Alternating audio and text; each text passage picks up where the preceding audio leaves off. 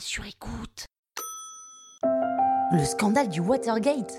Watergate comme Stargate Vous écoutez Krusty History, le podcast qui vous raconte les histoires de l'histoire.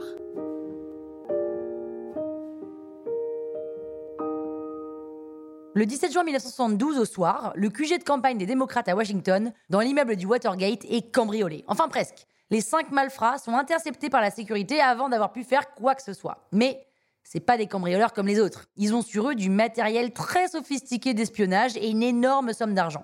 Et on découvre qu'ils sont commandités par deux membres du cabinet de réélection de Nixon, le président américain du moment. L'affaire passe presque inaperçue, mais deux jeunes journalistes du Washington Post, Bob Woodward et Carl Bernstein, pensent que quelque chose de beaucoup plus gros se cache derrière.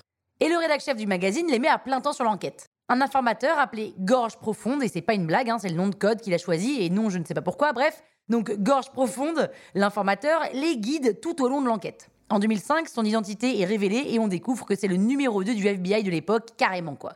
Et à ce jour, on comprend toujours pas ce qui l'a motivé à faire ça, peut-être pour des raisons éthiques, ou peut-être parce qu'il voulait marquer l'indépendance du FBI par rapport au gouvernement, peu importe, on sait pas, mais leur prise de contact, c'est carrément digne d'un film d'espionnage. Ils s'envoient des messages codés, ils se rencontrent tard le soir dans des parkings souterrains vides, Nixon est réélu en novembre 1972, et en janvier 73, le procès de la tentative de cambriolage du Watergate s'ouvre.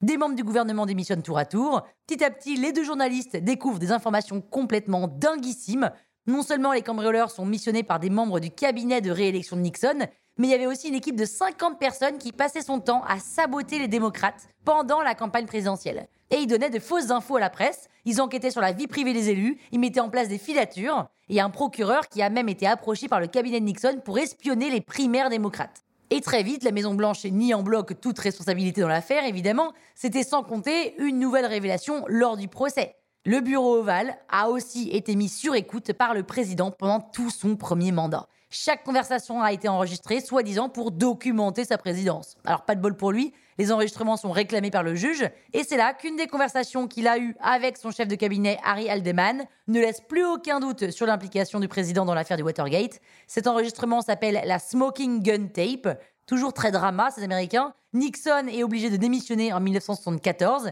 Les cambrioleurs, eux, n'auront pas de peine très très lourde, quelques mois de prison ou même amnistie pour certains.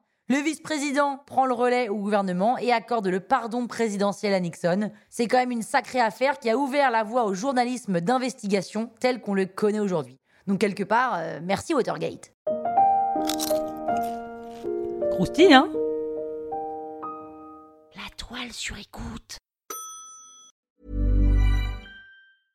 Imagine the softest sheets you've ever felt. Now imagine them getting even softer over time. That's what you'll feel with Bowl and Branch's organic cotton sheets. In a recent customer survey, 96% replied that Bowl and Branch sheets get softer with every wash. Start getting your best night's sleep in these sheets that get softer and softer for years to come. Try their sheets with a 30-night guarantee. Plus, get 15% off your first order at bowlandbranch.com. Code BUTTERY. Exclusions apply. See site for details.